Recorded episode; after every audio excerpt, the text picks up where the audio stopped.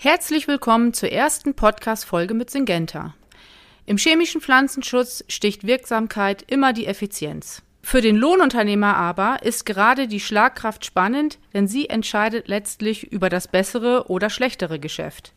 An welchen Stellen also kann der Lohnunternehmer bzw. sein Pflanzenschutzfahrer noch mehr Schlagkraft aus der Anwendungstechnik herauskitzeln? Genau darüber spreche ich heute mit den Pflanzenschutzexperten Ralf Anton Brune und Jens Luckhardt aus dem Unternehmen Syngenta Agro.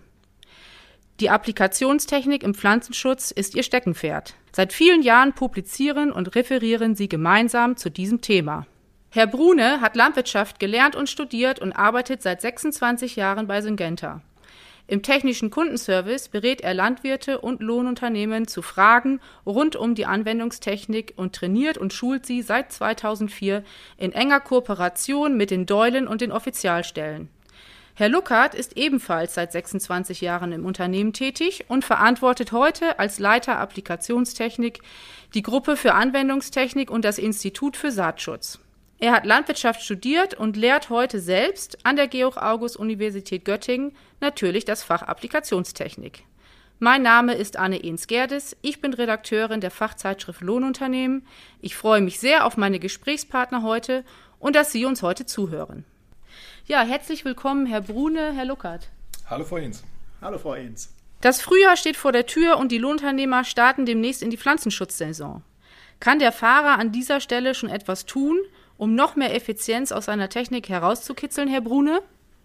Ja, ich denke, bevor es jetzt losgeht, ist, ist natürlich ein ganz wichtiger Punkt, dass die Spritze, die jetzt über Winter in der Halle gestanden hat, erstmal ausgewintert wird und dass geschaut wird, ob auch alle Bauteile gängig sind und auch noch alles in Ordnung ist. Dazu gehört natürlich, dass der Frostschutz abgelassen wird. Dazu gehört, dass die Filter gereinigt werden, dass die Düsen nochmal nachgereinigt werden und dass natürlich auch Filtergehäuse gereinigt werden, dass keine Ablagerungen drin sind, die sich möglicherweise nach den ersten Spritzvorgängen dann irgendwo ansammeln können. Wichtig ist, defekte Teile auszutauschen, wie defekte Düsen oder Abstandshalter. Es gehört natürlich dazu, dass die Pumpenmembranen kontrolliert werden und die Ölstände der Pumpen, dass überhaupt das TÜV-Siegel noch aktuell ist. Und ganz am Ende ist es natürlich wichtig, dass man die Spritze und die einzelnen Düsen dann auskalibriert, um genau zu wissen, was die Düsen auch ausbringen. Die Mitarbeiter könnten nochmal unterwiesen werden auf das, was, auf was zu achten ist. Und vielleicht kann auch der Punkt der Sachkunde nochmal überprüft werden. Sie wissen, dass mit dem 01.01.2022 für alle Altsachkundigen der vierte Fortbildungszeitraum begonnen hat, in dem jetzt drei Jahre Zeit sind, dass alle Altsachkundigen hier nochmal ihren neuen Fortbildungsnachweis erbringen können. Okay, der Fahrer hat die Spritze also fachmännisch ausgewintert und vorbereitet und äh, jetzt will er in den Einsatz gehen. An welchen Schrauben kann er denn jetzt noch drehen, um die Schlagkraft zu erhöhen? Beziehungsweise was könnte ihn unter Umständen in seiner Leistung limitieren? So, den Einfluss auf die Schlagkraft haben verschiedene Parameter, die es sich auch lohnen, mal bezüglich ihrer Gewichtung einzuordnen. Wichtig sind die Fahrgeschwindigkeit, die Gestängebreite, die Behältergröße und am Ende auch die Wassermenge, die pro Fläche appliziert wird. Die wirklich wichtigen, entscheidenden Parameter, die die großen Stellschrauben darstellen, sind Gestängebreite als auch Fahrgeschwindigkeit. Und da gibt es interessante Ergebnisse aus einer Studie von Professor Schubert von der Uni Halle. Gehen wir mal von einer Gestängebreite von 24 Metern aus. Wenn wir diese allein um 6 Meter auf 30 Meter erhöhen, dann haben wir eine Flächenleistungserhöhung von 25 Prozent. Die Fahrgeschwindigkeit als solches, wenn man die von 7 auf 12 km/h auf der Fläche erhöht, können wir bis zu 70 Prozent mehr Flächenleistung erzielen. Die Fahrgeschwindigkeit ist natürlich auch nicht flexibel erweiterbar. Hier ist die gute fachliche Praxis zu beachten, als auch die Gefahr der Abdrift, die natürlich bei höherer Flächengeschwindigkeit auch dann dramatisch zunehmen kann. Weniger Einfluss hat äh, die Behältergröße. Also wenn ich 1000 oder 2000 Liter Behälter mehr über den Acker fahre, dann bleibe ich noch im einstelligen Bereich aus den Studienergebnissen in der Erhöhung der Flächenleistung. Was äh, aber sicherlich nicht die große Stellschraube darstellt, ist die Hektaraufwandmenge. Also wenn ich meine Brühemenge pro Hektar zum Beispiel von 200 auf 100 Liter reduziere, dann bewege ich mich auch zwischen 5 und 7 Prozent Schlagkrafterhöhung. Also die richtig großen Schrauben, die zu stellen sind, sind am Ende Gestängebreite, sofern möglich, Vergrößerung der Gestängebreite, als auch eine moderate Erhöhung der Fahrgeschwindigkeit. Also bei all diesen technischen Parametern, die man hier in den Fokus rückt, ist äh, eine Sache natürlich wichtig, wir wollen bei Pflanzenschutzapplikationen, und das will der Anwender, der Lohnunternehmer ähm, mit Sicherheit genauso beachten, die Abdrift möglichst reduzieren und nicht Gefahr laufen, wenn wir jetzt solche Parameter einstellen, dass wir das Risiko einer Verfrachtung über Abdrift erhöhen. Das gilt es abzuwägen. Sicherheit geht voran. Und äh, je schneller man fährt, desto eher ist auch die Gefahr, dass das Gestänge höher geführt wird. Ne? Ein höher geführtes Gestänge, da kommen wir aber gleich noch dazu, ist eben auch ein Risikofaktor für eine Abdrift und entspricht dann am Ende auch nicht der fachlichen Praxis. Es war gerade die Rede von moderaten Geschwindigkeitserhöhungen. Von welchen Geschwindigkeiten sprechen wir denn eigentlich in der Praxis? Und äh, aus der Praxis hört man ja auch immer wieder, dass die Wasseraufwandmenge verringert wird und schneller gefahren wird. Was sagen Sie dazu? Ja, wenn wir über moderate Geschwindigkeiten reden, dann sind das gewiss Geschwindigkeitsbereiche, die irgendwo zwischen sieben und zwölf Kilometer pro Stunde liegen. Es gibt gewiss auch den einen oder anderen Betrieb, der darüber hinaus fährt. Auch aus dem europäischen Umland hört man, dass deutlich schneller gefahren wird. Aber das Gros der Landwirte bewegt sich in diesem Bereich von ungefähr sieben bis zwölf Stundenkilometer. Das eine Risiko hatte Herr Luckert gerade beschrieben, das Risiko der Abdrift, das zunimmt, wenn deutlich schneller gefahren wird und vor allen Dingen auch, wenn die Gestänge dann eben zu hoch über den Zielflächen gefahren werden. Das andere Risiko ist die Wasserreduzierung, die physikalisch begründbar ist. Wenn wir durch die Geschwindigkeit das Wasser reduzieren, was wir ausbringen, also von 200 auf 100 Liter oder 150 Liter runtergehen, dann reduzieren wir natürlich den Tropfenanteil pro Fläche und wir reduzieren besonders den Tropfenanteil, der aus feinen und mittleren Tropfen besteht, da wir einfach in unserem Wasser viel mehr feine und mittlere Tropfen haben als grobe Tropfen.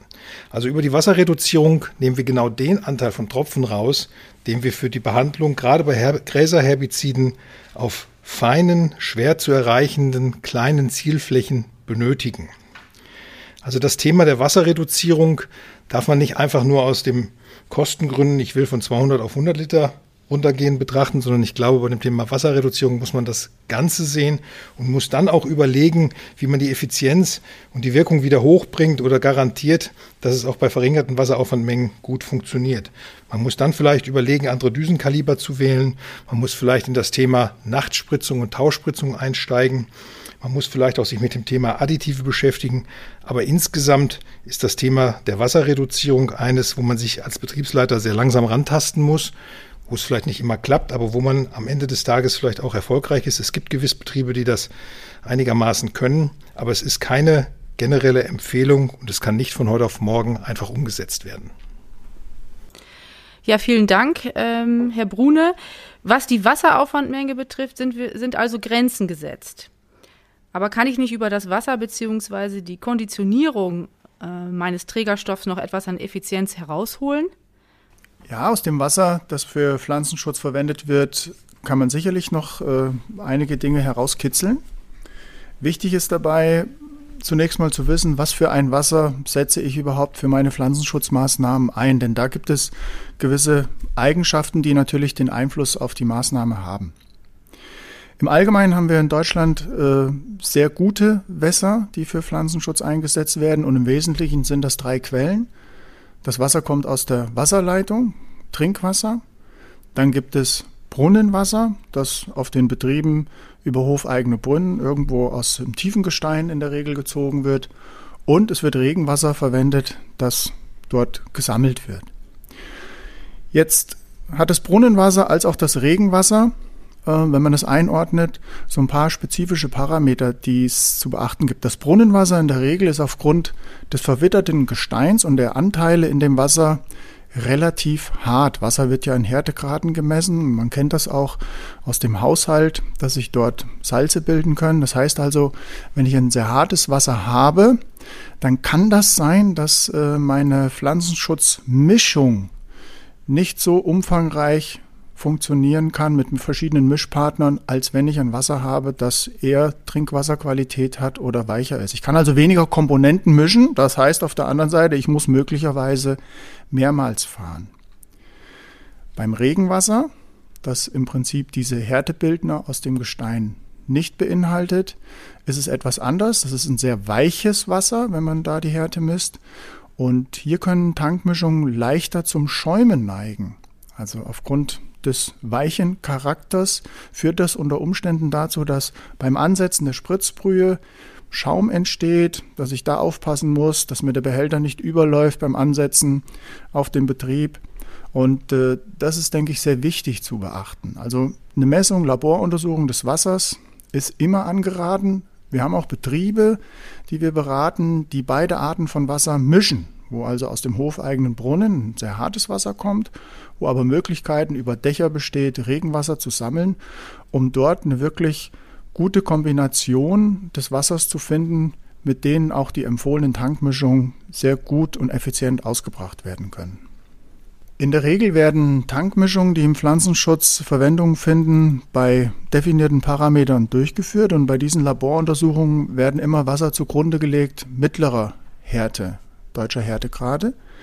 Und äh, deswegen ist es eben wichtig, dass das Wasser nicht Härtegrade überschreitet von 14, 16 Grad deutscher Härte, um eben sicherzustellen, dass diese Tankmischung auch in der Maschine auf dem Feld nachher funktionieren und es nicht zu irgendwelchen Komplikationen führen kann. Ja, Sie haben gerade schon das Thema Mischungen angesprochen. Für eine möglichst optimale Pflanzenschutzlogistik und gegebenenfalls auch einen etwas besseren Preis greift der Lohnunternehmer ja gerne auf Mittelkombinationen mit einem möglichst breiten Wirkungsspektrum zurück. Worauf muss der Fahrer hier aufpassen, ähm, um nicht beim Thema Mischen an Leistung zu verlieren? Wenn wir über das Thema der Mischbarkeiten sprechen, dann will der Lohnunternehmer natürlich die positiven Effekte ausnutzen, die er mit Mischungen erzielen kann. Er möchte verschiedene Produkte kombinieren, um das Wirkungsspektrum zu verbreitern. Er möchte Resistenzen vorbeugen. Er möchte Zeit einsparen und Überfahrten sparen, wenn er mehrere Produkte in einem Tank fährt. Aber das Ganze muss mit Bedacht und auch mit Sorgfalt passieren. Die erste Frage ist immer bei mehreren Produkten, die in einen Tank kommen sollen, passen die überhaupt zueinander? Vertragen die sich? Oder bilden sie vielleicht auch Antagonismen? Das heißt, ich könnte auch genau das Gegenteil von dem erreichen, was ich eigentlich vorgehabt habe. Informationen dazu findet er in den Gebrauchsanweisungen der Produktinformationen, findet dazu Informationen in den amtlichen Blättern, die es auf regionaler und überregionaler Ebene gibt, oder eben indem er bei den jeweiligen Herstellern rückfragt und nach den Mischbarkeiten und den Verträglichkeiten der einzelnen Produkte sich die Informationen besorgt. Ich möchte noch mal auf den Punkt der Befüllung kommen und auf den Punkt Sorgfalt bei der Befüllung. Es ist ganz wichtig, dass, wenn man mehrere Mischpartner einfüllt, dass diese sorgfältig nacheinander eingefüllt werden, dass ausreichend Wasser in der Spritze bereits drin ist, um ein gutes Vermischen gleich zu Anfang an zu gewährleisten. Und bei der Mischreihenfolge muss man darauf achten, dass man zunächst die festen Komponenten einfüllt, dass diese sich gut auflösen und dass man dann der Viskosität folgend zunächst die zähflüssigen und dann die flüssigen Komponenten einfüllt. Also es gibt über alle Produkte, die wir am Markt finden, eine klare Mischreihenfolge, die von fest über zähflüssig bis hin zu flüssigen Komponenten führt. Das ist das eine. Additive und flüssige Dünger kommen in solche Mischungen immer ganz zum Schluss und als letzte Partner, sofern es die jeweiligen Hersteller nicht anders festgeschrieben haben in den Produktinformationen.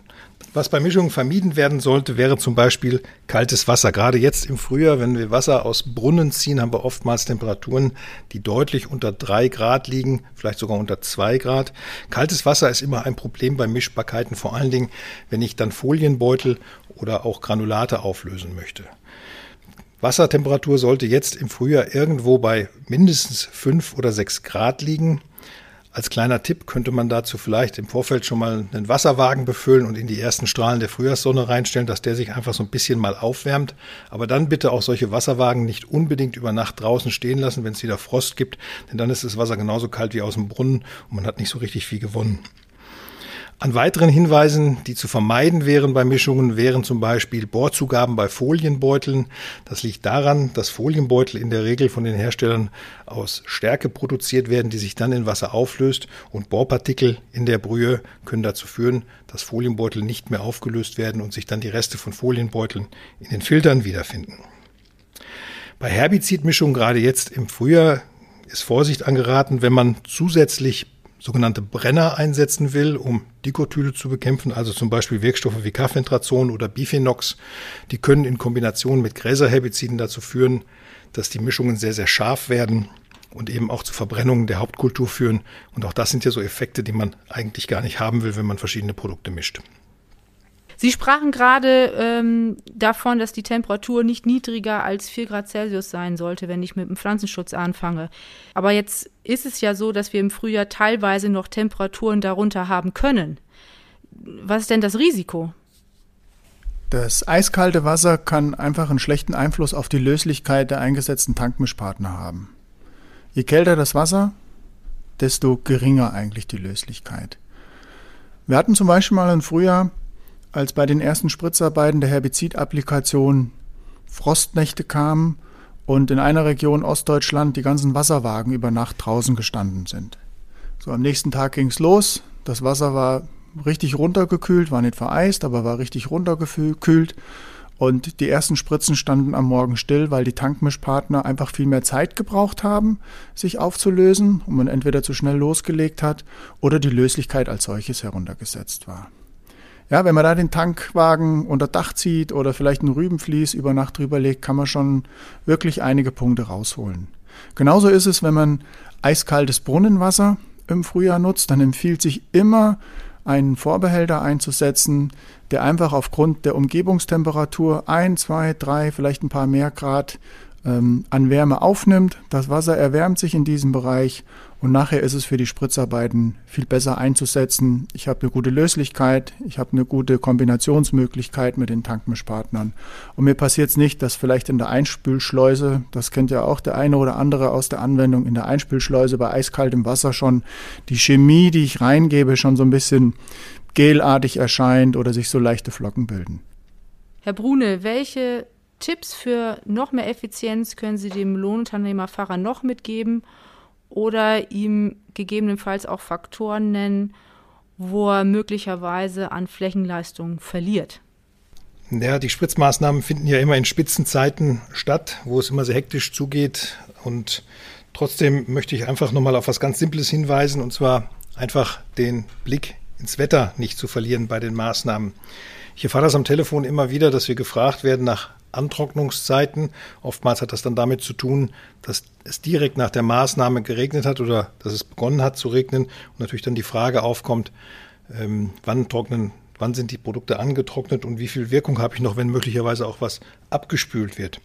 Im Großen und Ganzen kann man sagen, dass die meisten Produkte ein bis zwei Stunden brauchen, bis sie wirklich angetrocknet sind auf den Oberflächen, bis sie aufgenommen worden sind von den Pflanzen und dann verteilt werden können oder je nach der Wirkstoffeigenschaft, dass sie dann eingebaut sind in die Cuticula. Aber diesen Zeitraum von ein bis zwei Stunden sollte es nach der Applikation nicht regnen. Andersrum kann es auch hin und wieder mal passieren, dass die Spritze angesetzt ist und es kommt zu Niederschlägen ganz plötzlicher Art. Das kann natürlich alles vorkommen. Aber was mache ich dann mit der Spritze? Am Ende muss man sehen, dass sie möglichst schnell ausgebracht wird, die Brühe. Die Brühe kann vielleicht einige Stunden stehen, die kann auch vielleicht einige Tage stehen, ein bis zwei Tage. Aber wenn das Risiko besteht, dass so eine Spritze fünf Tage oder länger stehen muss, dann besteht einfach die Gefahr, dass die Brühe nicht mehr stabil ist, dass die Wirkung möglicherweise abnimmt, dass auch Bauteile in der Spritze angegriffen werden durch die Lösemittel oder dass sich auch diese Brühe absetzt. Wenn wir aus dem Prozess der Applikation noch was rauskitzeln wollen und Effizienz schaffen wollen, dann ist das gewiss der Bereich der Reinigung. Und hier geht es besonders um das Thema der kontinuierlichen Innenreinigung. Und das würde ich jetzt an den Jens Luckert übergeben, dass der das nochmal erklären kann. Ja, die Reinigung nach der Spritzarbeit kommt zum Schluss. Und hier gibt es natürlich sehr intelligente Lösungen. Heute die kontinuierliche Innenreinigung, die bei diesem Prozess noch wirklich Zeit verschafft und damit eine höhere Effizienz in der Durchführung der Maßnahme. Also wenn äh, eine kontinuierliche Innenreinigung noch nicht auf der Spritze verbaut würde, kann ich die nur mit gutem Gewissen empfehlen. Wir haben die bei unseren äh, Versuchsspritzen, die laufen auch nach und nach nachgerüstet mit sehr positivem Echo unserer Techniker. Es funktioniert im, im, Prinzip relativ äh, einfach durch eine zusätzliche Reinigungspumpe, die an der Spritze verbaut ist. Der wesentliche Faktor, der hier zu erwähnen ist, ist die Zeitersparnis. Im Vergleich zu den bisher bekannten absätzigen Verfahren, wo man von der Spritze absteigen muss, wo man an dem Gerät hinten diverse Ventile und Schalter umstellen muss und dann die verdünnte Brühe in mehreren Gängen äh, auf der Fläche ausbringen muss, geschieht das alles hier von der Kabine aus. Und so ist eine Möglichkeit in wenigen Minuten, ja, das bewegt sich in der Regel irgendwo zwischen vier und maximal zehn Minuten, eine große Spritze so zu verdünnen, die Behälterwände zu spülen, zu reinigen, auch das ganze Gestänge, um Konzentrationen in einem minimalen Bereich bei den technischen Restmengen zu bekommen. Also Faktor Zeit ist hier wirklich zu nennen. Ein richtiger Zeitgewinn, das gibt es aus vergleichbaren Studien mit der Landwirtschaftskammer, mit äh, Herstellern. Wenn ich fünf Minuten versus eine halbe Stunde ähm, einsetze, also fünf Minuten mit der kontinuierlichen Innenreinigung, habe ich eine riesen Zeitersparnis. Und sehr wichtig ist halt auch die Reinigung direkt nach der Spritzarbeit. Wir können uns das vorstellen, wenn Farbe angesetzt wird, man streicht, der Pinsel bleibt liegen, ich will den dann nachher irgendwann zu Hause reinigen oder am nächsten Tag, brauche ich ja auch wesentlich länger, wenn ich ihn überhaupt noch sauber bekomme. Und wenn ich die Spritze aber ähm, direkt nach der Spritzarbeit sauber mache, die kontinuierliche Innenreinigung mir hier hilft, dann ist das Gerät wieder einsatzfähig für die nächsten ähm, Arbeiten und ich kann frisch loslegen. Herr Brune und Herr Luckert, vielen Dank. Wir haben heute sehr viel gehört über Effizienzpotenziale, aber auch Effizienzfallen, in die man möglichst nicht tappen sollte. Wir haben über die Auswinterung der Spritze gesprochen bis zur Spritzenreinigung und ich möchte mich bei Ihnen für das interessante Gespräch bedanken. Vielen Dank. Ja, danke schön. Natürlich dürfen wir beim Thema Effizienz die Düse nicht vergessen. Mit ihrer abdriftmindernden Wirkung entscheidet sie über die Einhaltung von Abstandsauflagen und damit auch über die Schlagkraft. Einen größeren Effekt hat sie allerdings auf die biologische Wirksamkeit. Über dieses Thema, also die Effektivität der Pflanzenschutztechnik, sprechen wir in unserer zweiten Podcast-Folge. Also hören Sie unbedingt wieder rein.